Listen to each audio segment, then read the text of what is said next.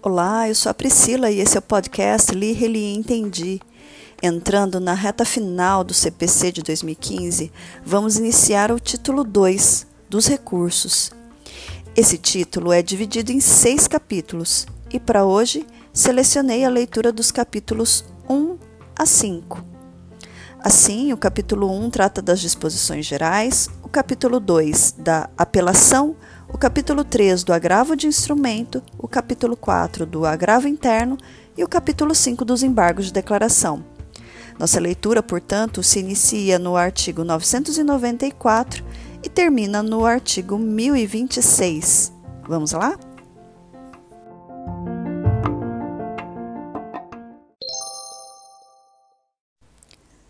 Título 2 dos recursos. Capítulo 1. Disposições gerais. Artigo 994. São cabíveis os seguintes recursos: inciso 1, apelação, inciso 2, agravo de instrumento, inciso 3, agravo interno, inciso 4, embargo de declaração, inciso 5, recurso ordinário, inciso 6, recurso especial, inciso 7, recurso extraordinário, Inciso 8. Agravo em recurso especial ou extraordinário. E inciso 9. Embargos de divergência. Artigo 995. Os recursos não impedem a eficácia da decisão, salvo disposição legal ou decisão judicial em sentido diverso. Parágrafo único. A eficácia da decisão recorrida poderá ser suspensa por decisão do relator se, da imediata produção de seus efeitos, houver risco de dano grave, de difícil ou impossível reparação e ficar demonstrada a probabilidade de provimento do recurso. Artigo 996 o recurso pode ser interposto pela parte vencida, pelo terceiro prejudicado e pelo Ministério Público como parte ou como fiscal da ordem jurídica. Parágrafo único. Cumpre ao terceiro demonstrar a possibilidade de a decisão sobre a relação jurídica submetida à apreciação judicial atingir direito de que se firme, de que se afirme titular ou que possa discutir em juízo como substituto processual. Artigo 997. Cada parte interporá o recurso independentemente no, no prazo e com observância das exigências legais. Parágrafo 1. Sendo vencidos autor e réu, ao recurso interposto por qualquer deles, poderá aderir o outro. Parágrafo 2. O recurso adesivo fica subordinado ao recurso independente, sendo-lhe aplicáveis as mesmas regras deste quanto aos requisitos de admissibilidade e julgamento no tribunal, salvo disposição legal diversa, observado ainda o seguinte: inciso 1 será dirigido ao órgão perante o qual o recurso independente, independente interposto no prazo de que a parte dispõe para responder. Inciso 2. Será admissível na apelação, no recurso extraordinário e no recurso especial. Inciso 3. Não será conhecido se houver desistência do recurso principal ou se for ele considerado inadmissível. Artigo 998. O recorrente poderá, a qualquer tempo, sem a anuência do recorrido ou dos litisconsortes, desistir do recurso.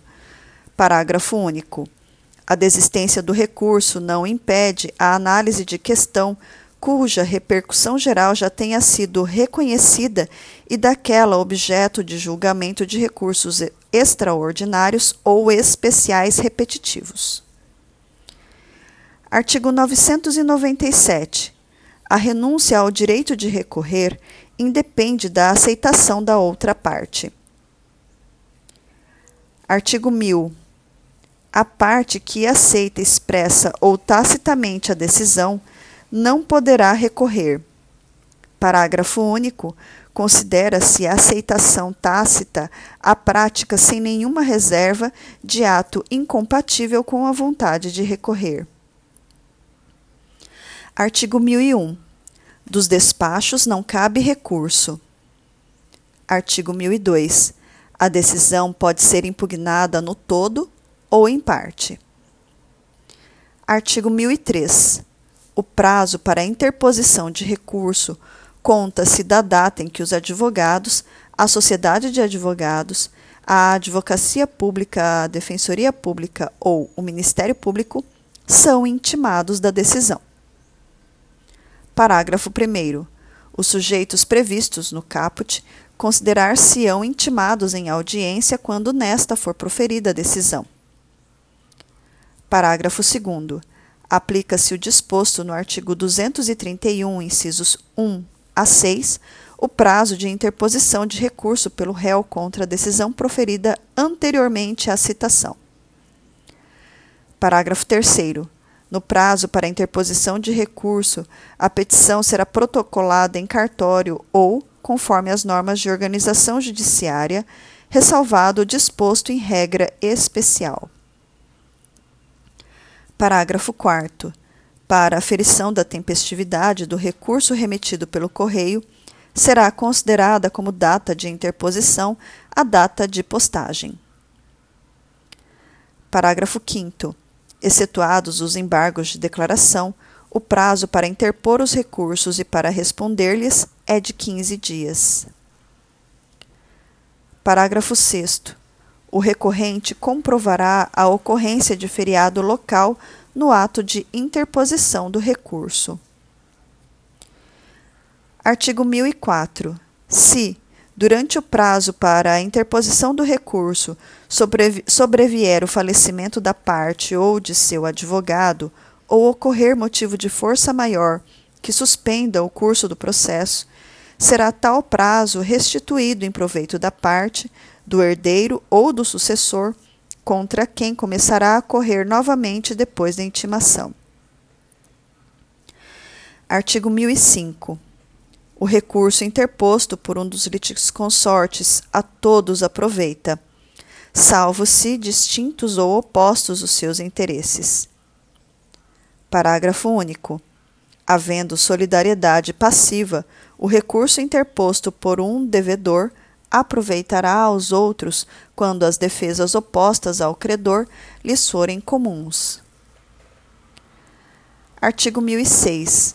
Certificado o trânsito em julgado com menção expressa da data de sua ocorrência, o escrivão ou chefe de secretaria, independentemente de despacho, providenciará a baixa dos autos ao juízo de origem no prazo de cinco dias. Artigo 1007. No ato de interposição do recurso, o recorrente comprovará, quando exigido pela legislação pertinente, o respectivo preparo, inclusive porte de remessa e de retorno sob pena de deserção. Parágrafo 1. São dispensados de preparo, inclusive porte de remessa e de retorno, os recursos interpostos pelo Ministério Público, pela União, pelo Distrito Federal, pelos estados, pelos municípios e respectivas autarquias e pelos que gozam de isenção legal. Parágrafo 2. A insuficiência do valor do preparo, inclusive porte de remessa e de retorno, implicará deserção se o recorrente intimado na pessoa de seu advogado não vier a supri-lo no prazo de cinco dias. Parágrafo 3 é dispensado o recolhimento do porte de remessa e de retorno no processo em autos eletrônicos. Parágrafo 4. O recorrente que não comprovar, no ato de interposição do recurso, o recolhimento do preparo, inclusive porte de remessa e de retorno, será intimado na pessoa de seu advogado para realizar o recolhimento em dobro, sob pena de deserção. Parágrafo 5 é vedada a complementação se houver insuficiência parcial do preparo, inclusive porte de remessa e de retorno, no recolhimento realizado na forma do parágrafo 4. Parágrafo 6. Provando o recorrente justo impedimento, o relator relevará a pena de deserção por decisão irrecorrível, fixando-se fixando-lhe prazo de cinco dias para efetuar o preparo. Parágrafo 7. O equívoco no, no, preenchimento da guia de custas não implicará a aplicação da pena de deserção, cabendo ao relator, na hipótese de dúvida quanto ao recolhimento, intimar o recorrente para sanar o vício no prazo de cinco dias. Artigo 1008. O julgamento proferido pelo tribunal substituirá a decisão impugnada no que tiver sido objeto de recurso. Capítulo 2 da apelação. Artigo 1009. Da sentença cabe apelação. Parágrafo 1. As questões resolvidas na fase de conhecimento, se a decisão a seu respeito não comportar agravo de instrumento, não são cobertas pela preclusão e devem ser suscitadas em preliminar de apelação eventualmente interposta contra a decisão final ou nas contrarrazões. Parágrafo 2. Se as questões referidas no parágrafo 1 forem suscitadas em contrarrazões, o recorrente será intimado para, em 15 dias, manifestar-se a respeito delas. Parágrafo 3. O disposto no caput deste artigo aplica-se mesmo quando as questões mencionadas no artigo 1015 integrarem capítulo da sentença. Artigo 1010. A apelação, interposta por petição dirigida ao juízo de primeiro grau, conterá: inciso 1, os nomes e a qualificação das partes. Inciso 2, a exposição do fato e do direito. Inciso 3. As razões do pedido de reforma ou de decretação de nulidade. Inciso 4. O pedido de nova decisão. Parágrafo 1. O apelado será intimado para apresentar contrarrazões no prazo de 15 dias. Parágrafo 2. Se o apelado interpuser apelação adesiva, o juiz intimará o apelante para apresentar contrarrazões. Parágrafo 3 Após as formalidades previstas nos parágrafos 1 e 2, os autos serão remetidos ao tribunal pelo juiz, independentemente de juízo de admissibilidade. Artigo 1011. Recebido o recurso de apelação no tribunal e distribuído imediatamente, o relator, inciso 1, decidi-lo-á monocraticamente apenas nas hipóteses do artigo 932, incisos 3 a 5. Inciso 2. Se não for o caso de decisão monocrática, elaborará seu voto para julgamento no, do recurso pelo órgão colegiado. Artigo 1012. A apelação terá efeito suspensivo. Parágrafo 1. Além de outras hipóteses previstas em lei, começa a produzir efeitos imediatamente após a sua publicação a sentença que, inciso 1, homologa divisão ou demarcação de terras. Inciso 2. Condena a pagar alimentos. Inciso 3. Extingue, sem resolução do mérito, ou julga improcedentes os embargos do executado. Inciso 4. Julga procedente o pedido de instituição de arbitragem. Inciso 5. Confirma, concede ou revoga a tutela provisória. Inciso 6. Decreta interdição. Parágrafo 2. Nos casos do parágrafo 1, o apelado poderá promover o pedido de cumprimento provisório, depois de publicada a sentença. Parágrafo 3. O pedido de concessão de efeito suspensivo nas hipóteses do parágrafo 1 poderá ser formulado por requerimento dirigido ao: inciso 1 Tribunal no período compreendido entre a interposição da apelação e sua distribuição, ficando o relator designado para o seu exame, prevento para julgá-la. Inciso 2. Relator, se já distribuída a apelação. Parágrafo 4. Nas hipóteses do parágrafo 1, a eficácia da sentença poderá ser suspensa pelo relator se o apelante demonstrar a probabilidade de provimento do recurso ou se, sendo relevante a fundamentação, houver risco de dano grave ou de difícil reparação. Artigo 1013. A apelação devolverá ao tribunal o conhecimento da matéria impugnada. Parágrafo 1. Serão, porém, objeto de apreciação e julgamento pelo tribunal todas as questões suscitadas e discutidas no processo, ainda que não tenham sido solucionadas, desde que relativas ao capítulo impugnado. Parágrafo 2. Quando o pedido ou a defesa tiver mais de um fundamento e o juiz acolher apenas um deles, a apelação devolverá ao tribunal conhecimento dos demais. Parágrafo 3. Se o processo estiver em condições de imediato julgamento, o tribunal deve decidir desde logo o mérito quando: inciso 1, reformar sentença fundada no artigo 485. Inciso 2, decretar a nulidade da sentença por não ser ela congruente com os limites do pedido ou da causa de pedir. Inciso 3. Constatar a omissão no exame de um dos pedidos, hipótese em que poderá julgá-lo. Inciso 4. Decretar a nulidade de sentença por falta de fundamentação.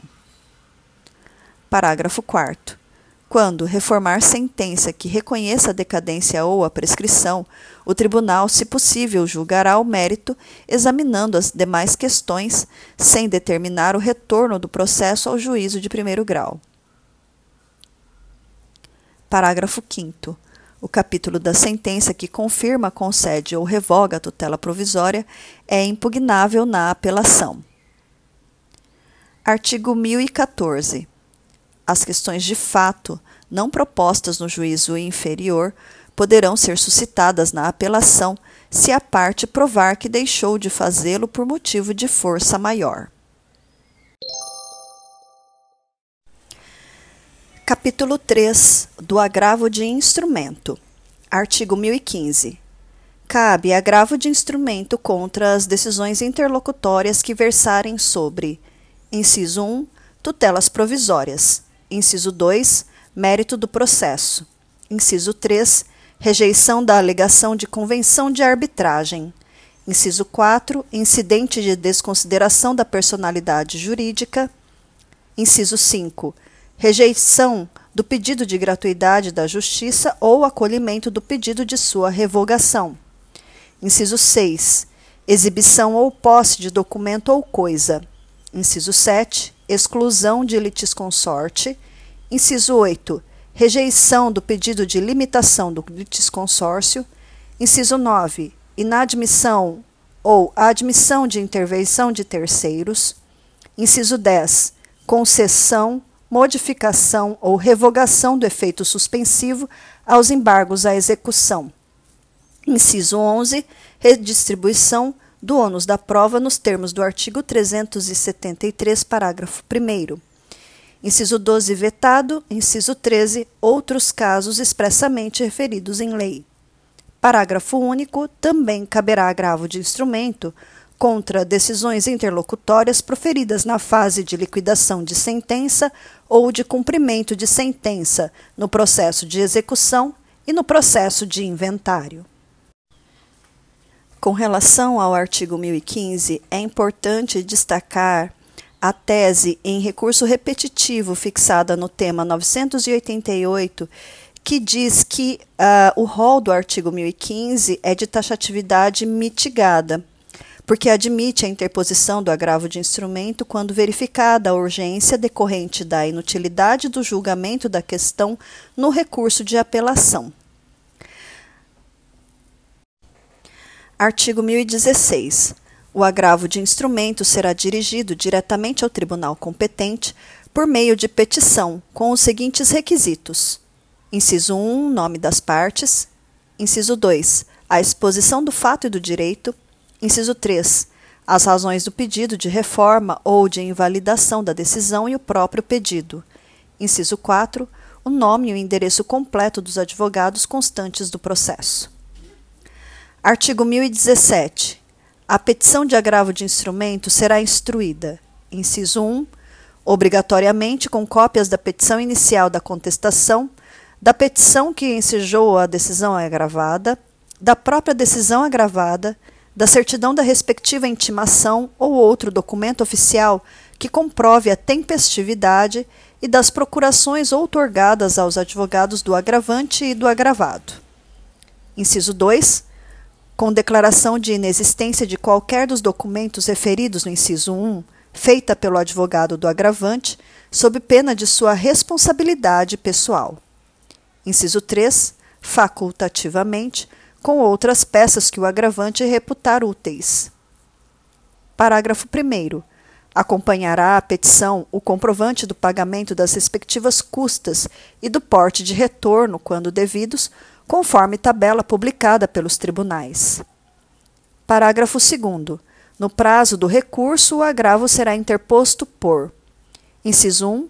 Protocolo realizado diretamente no tribunal competente para julgá-lo. Inciso 2 protocolo realizado na própria comarca, seção ou subseção judiciárias. Inciso 3. Postagem sob registro com aviso de recebimento. Inciso 4. Transmissão de dados tipo facsímile nos termos da lei. Inciso 5. Outra forma prevista em lei. Parágrafo 3.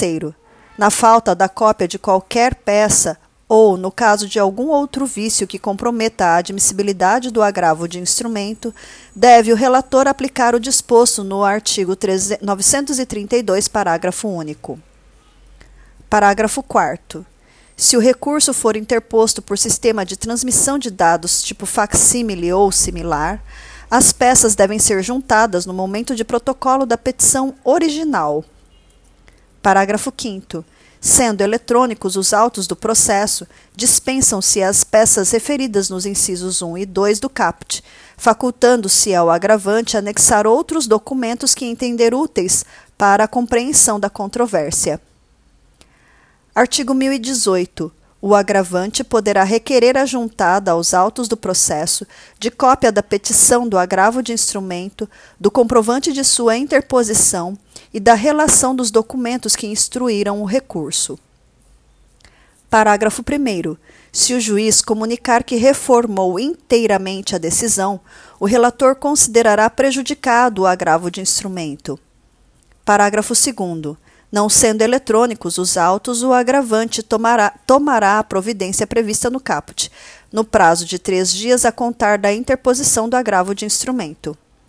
Parágrafo 3 o descumprimento da exigência de que trata o parágrafo 2 desde que é arguído e provado pelo agravado, importa a inadmissibilidade do agravo de instrumento.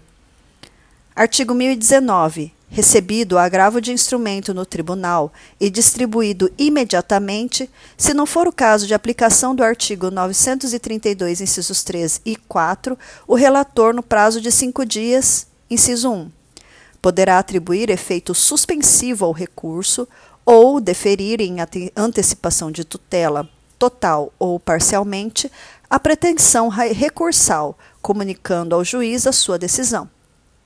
Inciso 2.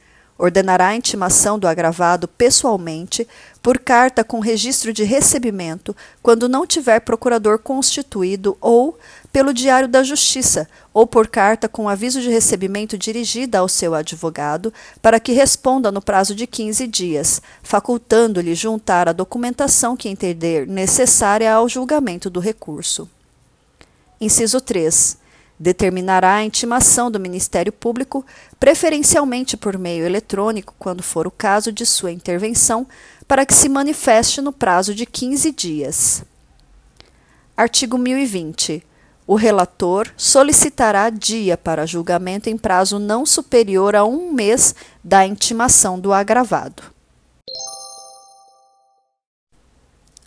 Capítulo 4 do agravo interno. Artigo 1021. Contra decisão proferida pelo relator, caberá agravo interno para o respectivo órgão colegiado, observadas, quanto ao processamento, as regras do regimento interno do tribunal. Parágrafo 1. Na petição de agravo interno, o recorrente impugnará especificadamente os fundamentos da decisão agravada. Parágrafo 2.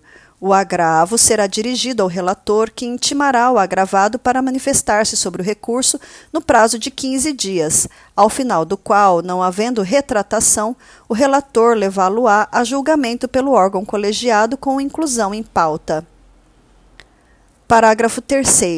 é vedado ao relator limitar-se à reprodução dos fundamentos da decisão agravada para julgar improcedente o agravo interno. Parágrafo 4 quando o agravo interno for declarado manifestamente inadmissível ou improcedente em votação unânime, o órgão colegiado, em decisão fundamentada, condenará o agravante a pagar ao agravado multa fixada entre 1 e 5% do valor atualizado da causa. Parágrafo 5. A interposição de qualquer outro recurso está condicionada ao depósito prévio do valor da multa prevista no parágrafo 4 à exceção da Fazenda Pública e do beneficiário de gratuidade da Justiça, que farão pagamento ao final. Capítulo 5 dos embargos de declaração. Artigo 1022. Cabem embargos de declaração contra qualquer decisão judicial para: inciso 1, esclarecer obscuridade ou eliminar contradição. Inciso 2, suprir omissão de ponto ou questão sobre o qual devia se pronunciar o juiz de ofício ou a requerimento. Inciso 3. Corrigir erro material. Parágrafo único. Considera-se omissa a decisão que, inciso 1, deixe de se manifestar sobre tese firmada em julgamento de casos repetitivos ou em incidente de assunção de competência aplicável ao caso sob julgamento. Inciso 2. Incorra em qualquer das condutas descritas no artigo 489, parágrafo 1. Artigo 1023. Os embargos serão opostos no prazo de cinco dias, em petição dirigida ao juiz, com indicação do erro, obscuridade, contradição ou omissão, e não se sujeitam a preparo. Parágrafo 1. Aplica-se aos embargos de declaração o artigo 229. Parágrafo 2. O juiz intimará o embargado para, querendo, manifestar-se no prazo de cinco dias sobre os embargos opostos, caso seu eventual acolhimento implique a modificação da decisão embargada. Artigo 1024. O juiz julgará os embargos em cinco dias. Parágrafo 1. Nos tribunais, o relator apresentará os embargos em mesa na sessão subsequente, proferindo voto e não havendo julgamento nessa sessão, será o recurso incluído em pauta automaticamente. Parágrafo 2. Quando os embargos de declaração forem opostos contra a decisão de relator ou outra decisão unipessoal proferida em tribunal, o órgão prolator da decisão embargada decidi-los-á monocraticamente. Parágrafo 3. O órgão julgador conhecerá dos embargos de declaração como agravo interno, se entender ser este o recurso cabível, desde que determine previamente a intimação do recorrente para, no prazo de cinco dias, complementar as razões recursais, de modo a ajustá-las às exigências do artigo 1021, parágrafo 1. Parágrafo 4. Caso o acolhimento dos embargos de declaração implique modificação da decisão embargada, o embargado que já tiver interposto outro recurso para a decisão originária tem o direito de complementar ou alterar suas razões nos exatos limites da modificação, no prazo de 15 dias, contado da intimação da decisão dos embargos de declaração. Parágrafo 5. Se os embargos de declaração forem rejeitados ou não alterarem a conclusão do julgamento anterior, o recurso interposto pela outra parte antes da publicação do julgamento dos embargos de declaração será processado e julgado independentemente de ratificação. Artigo 1025. Consideram-se incluídos no acórdão os elementos que o embargante suscitou, para fins de pré-questionamento, ainda que os embargos de declaração sejam inadmitidos ou rejeitados, caso o Tribunal Superior considere existentes erro, erro, omissão, contradição ou obscuridade. Artigo 1026. Os embargos de declaração não possuem efeito suspensivo e interrompem o prazo para a interposição de recurso. Parágrafo 1. A eficácia da decisão monocrática ou colegiada poderá ser suspensa pelo respectivo juiz ou relator, se demonstrada a probabilidade de provimento do recurso ou, sendo relevante a fundamentação, se houver risco de dano grave ou de difícil reparação. Parágrafo 2. Quando manifestamente protelatórios os embargos de declaração, o juiz ou o tribunal, em decisão fundamentada, condenará o embargante a pagar ao embargado multa não excedente a 2% sobre o valor atualizado da causa. Parágrafo 3. Na reiteração de embargos de declaração manifestamente protelatórios, a multa será elevada até 10% sobre o valor atualizado da causa, e a interposição de qualquer recurso fica, ficará condicionada ao depósito prévio do valor da multa, à exceção da Fazenda Pública e do beneficiário da gratuidade da Justiça, que a recolherão ao final. Parágrafo 4 não serão admitidos novos embargos de declaração se os dois anteriores houverem sido considerados protelatórios.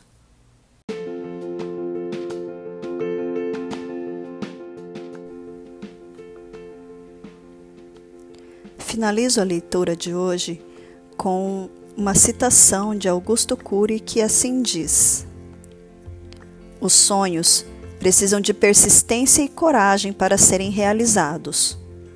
Nós os regamos com nossos erros, fragilidades e dificuldades. Quando lutamos por eles, nem sempre as pessoas que nos rodeiam nos apoiam e nos compreendem. Às vezes, somos obrigados a tomar atitudes solitárias, tendo como companheiros apenas nossos próprios sonhos. Um abraço e até a próxima leitura.